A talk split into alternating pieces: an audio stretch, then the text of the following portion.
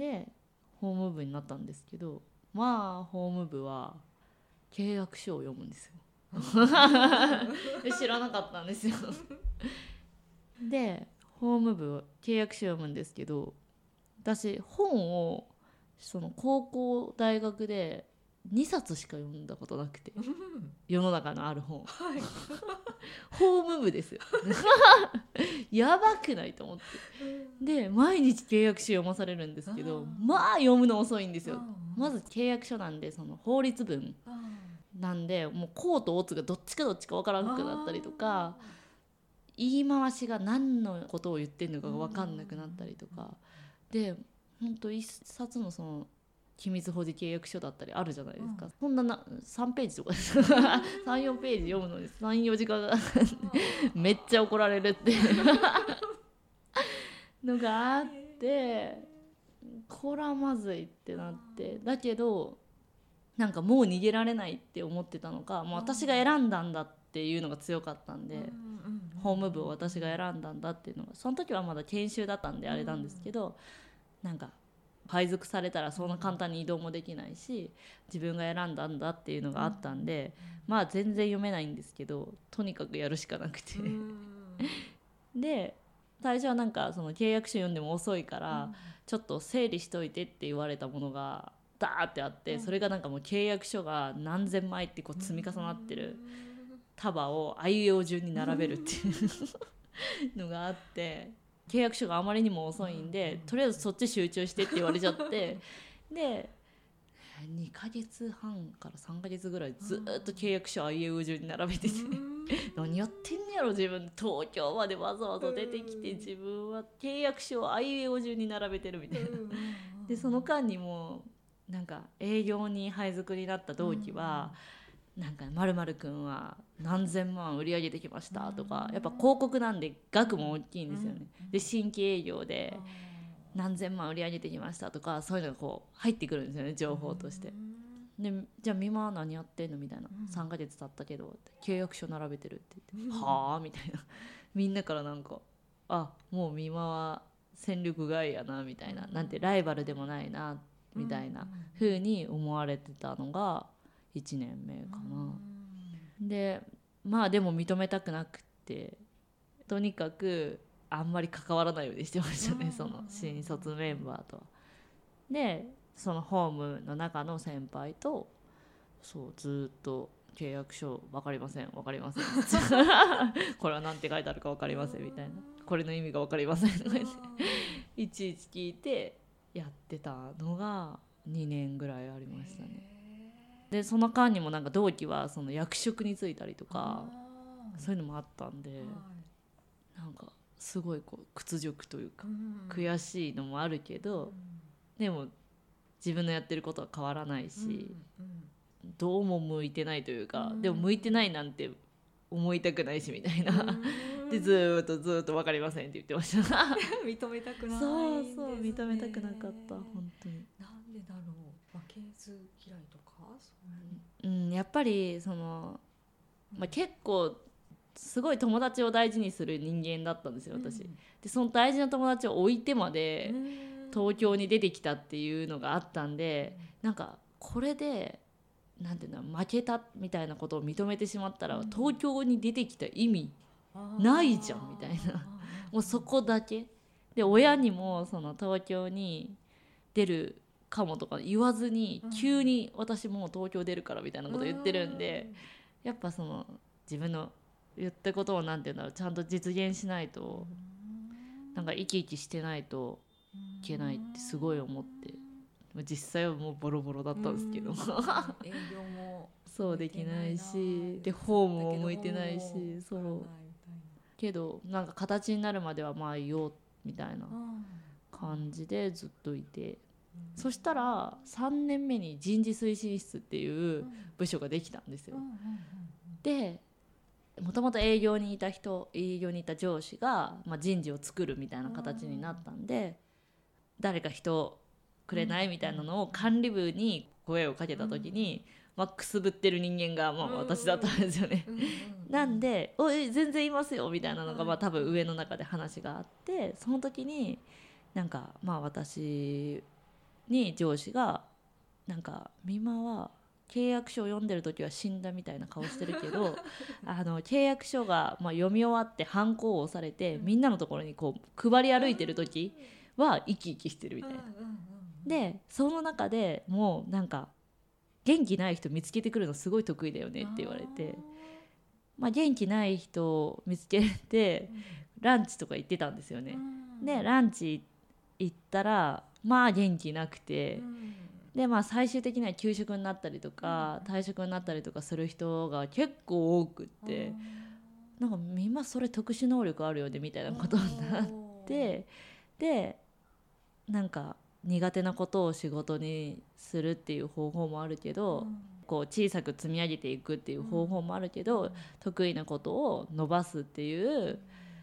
その選択肢もあるんだよって教えてくれて、で「みはそういうのが得意だよね」って言われたんで、そっかとまあそう契約書読んでる時死んだ顔してたんで なんかそう言われると、あそっちの方が確かに私人と話すの得意とは思ってなかったけど好きだなと思ってたんで、じゃあそっちにしようと思って、で人事に異動になったんですよね。なんですけどまあ人事に行ったものの、まあ、人事を最初ゼロから作るってなるとやっぱり経営層の考え方とかをこう2人の部署だったんで上司ははいなんで上司はやっぱり経営層の思いをこう引き受けて、それをこう下に伝えていくだけでも相当な労力がかかるわけじゃないですか。そこに私がその下からの意見として「あの経営層どうなってるんですか?」とか わあ持ち出してくるわけですよね。ってなったらもう上は上司はその経営層の考え方を下に浸透させるだけでも大変なのに自分の部署の中で反発が起きるみたいな。事件になり。いやもうお前ほんと仕事しなくていいからって言われて。いや本当に言われたんですよ。でとりあえず本読んどいてって言われて。でもうほんとしなくていい。もう何にもしなくていいって言われて。あの俺が指示を出すことは一切ないからって言われて。もうやめてもらっていいと思われてたっぽくて。で まあなんていうんだ私もでも2人の人事の部署だからと思って、うん。うんでも人事の何も知らないんですけど、人事について。何も知らないけどその求められる社員の意見をうん。ただ純粋に伝えてただけでうん。めっちゃボロカス言われるやんってなって。で、まあ、今だからその上司も必死だったんだなとか、うん。やっぱ人事として確立させるためには実績を残さなきゃいけないし、でまあなんかこの部署意味あるよねって言われるためにはまずは上からの意見をこう下に浸透させていくことの方が大切だったんだろうなっていうのは今は分かるけど、当時はもう全然分かんなくって左遷。左遷というかまあ一般家庭でいうと育児放棄みたいな。感じで上司からしたら育児放棄された。されて。でな仕事一切振られないんですよ。何にもないんですよ。で一日座ってみてとりあえず本読んでみたんですけど、まあ暇なんですよ。ねで私本読んだことない。そう契約書しかないみたいな。感じなのに本読め言われて「うん。また本。文字無理」と思ってで道歩いてたらなんか新入社員の子とかがゴミ箱の位置がわからないとかこの契約書はどこに出したらいいかわかんないとかあの管理部に問い合わせる内容をうん。いちいちなんか私は元管理部にいたことを知ってか知らずか、うん。まあ、暇そうにしてたからかもしれないんですけどうん。聞いてくるんですよ。なんであなんかこういうのを、まあ、ウェブの会社なんだからウェブで見られるようにしたらいいんだと思って突然ウィキペディアみたいな作ったんですよ。そしたらそれがなんかみんなにこう影響が与えられてなんか例えばですけどなんかお花を送る時にどういうふうにお花を送る手順とか発注方法とかを依頼すればいいのかみたいなのが分かったりとかっていうのを全部こう書き起こしてまとめたものをこう置いたらなんかすごいそれはなんか社員に好評ででそれでなんかちょっと上司が「あこういう使い方 今の使い方」みたいな。今の使い方こういう使い方あったんやって思ったらしくて。でなんか少しずつまた仕事をくれるようになったみたいな。なんでなんとかまとめみたいなものとかをたくさん作って。えー。でなんかこう載せていったりとかしたっていうのがそうですね人事推進室でやったこと。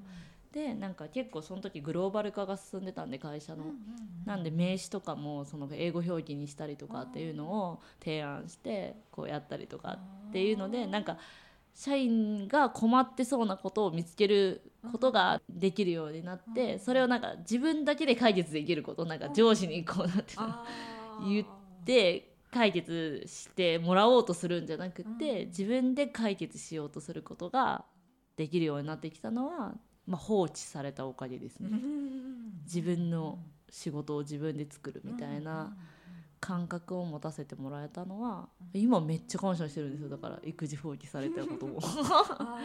そう。でなんか今はそうですね。それがあったからなんか自分は結構その仕事を作るみたいなところをすごい大切にしていてへー。なんかこう会社の中でこういうの必要じゃないかっていうのを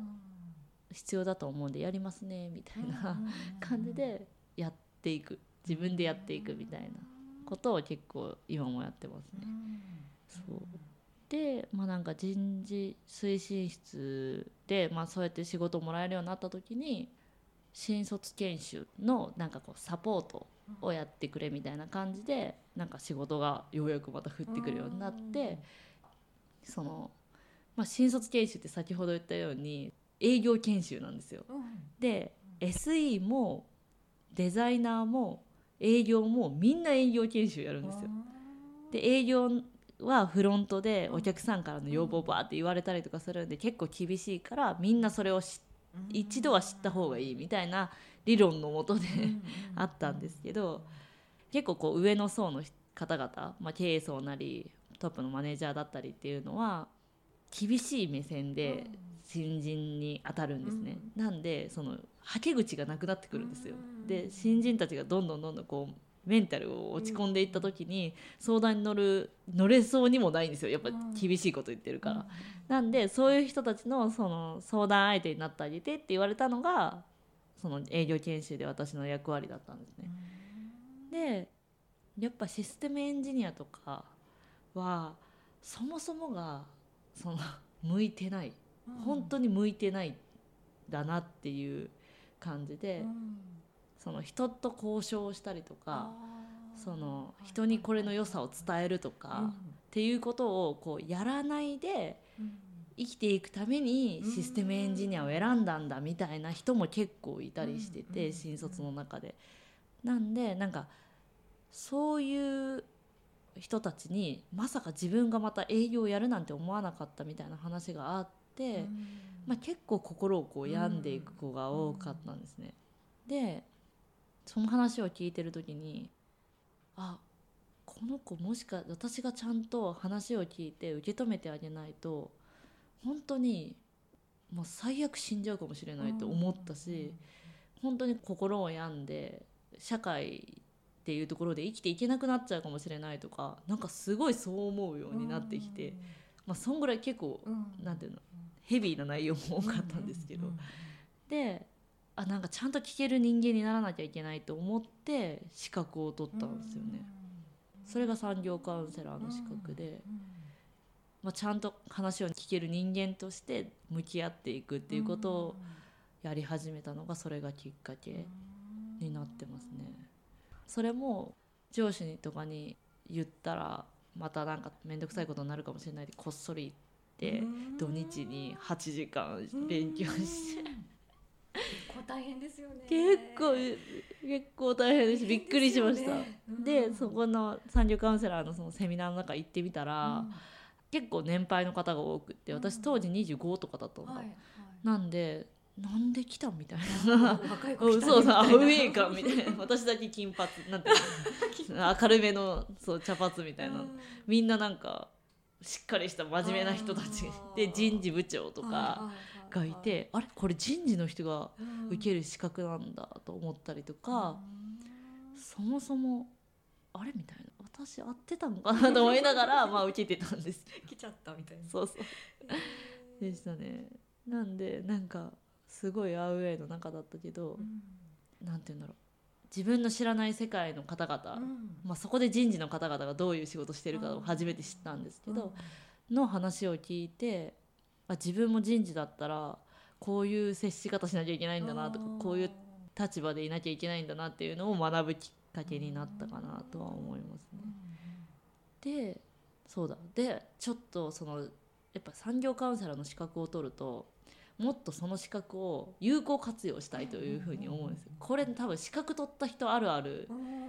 なのかなと思うんですけど、なんか今の仕事のところだと活用できるタイミングがその4月のとこしかないみたいな。もっと5月も6月もずっと使いたいみたいなのが思い出してなんでそういうのが使えるところに転職しようとか思ったんですよね。でもっとカウンセラーとして生きていきたいみたいな風に思って転職しますみたいな話をしたらシステムエンジニアの部署ではメンター活動とかっていうその新卒が斜め上の先輩に相談できる制度として整ってたんで、そういうのとかをこう作っていくようなところがあるから、まあ、システムエンジニアの部署来いみたいな話があって、なぜかそれで、あ年がら年中カウンセラーできるんやって、まあまあ勝手な思い込みだったんですけど、でなんかその誘い文句に。って ってなって転職活動するのやめて速攻移動しました。で移動してみたらそんなメンター活動だけをそのメインでやれるなんてことはもちろんなくてなくってあの新卒5人6人かの小さな部署のリーダーになったんですよ。でそれがなんかもうマネージメントとかをするような立場の人でもうそもそもシステムエンジニア知らない、触ったこともないし見たこともないみたいな感じだった私がそのエンジニアの部署のマネージャーになるみたいなマネージメントをするみたいなことになっちゃってまあ反発がすごくて。他部署からも反発がすごくて。その同じそのエンジニアのチームの中の別の部署の方々からもなんでエンジニアのこと一切知らない美馬さんがこの 立場をもらえるんだみたいな、なんでものすごい冷ややかな目で。で私はなんかその最初の誘い文句の、まあ、1年間365日ずっとカウンセリングできるんだって思ってたから、そんなこともわけそんなわけもなくって。でその部署のマネージメントをする役割として、まあ抜擢人事みたいな感じだったんですけど、まあものすごいアウェー人事みたいな 状態が始まったんですよね。それ辛いです、ね、いやそう。びっくりしました何が起きたんだみたいな。なんでその新卒研修で相談に乗っていた子たちが自分の部下になるみたいなことになってその部下たちからもやっぱ反発が来るしそうなん、で美輪さんだって人事だったじゃないですかみたいな、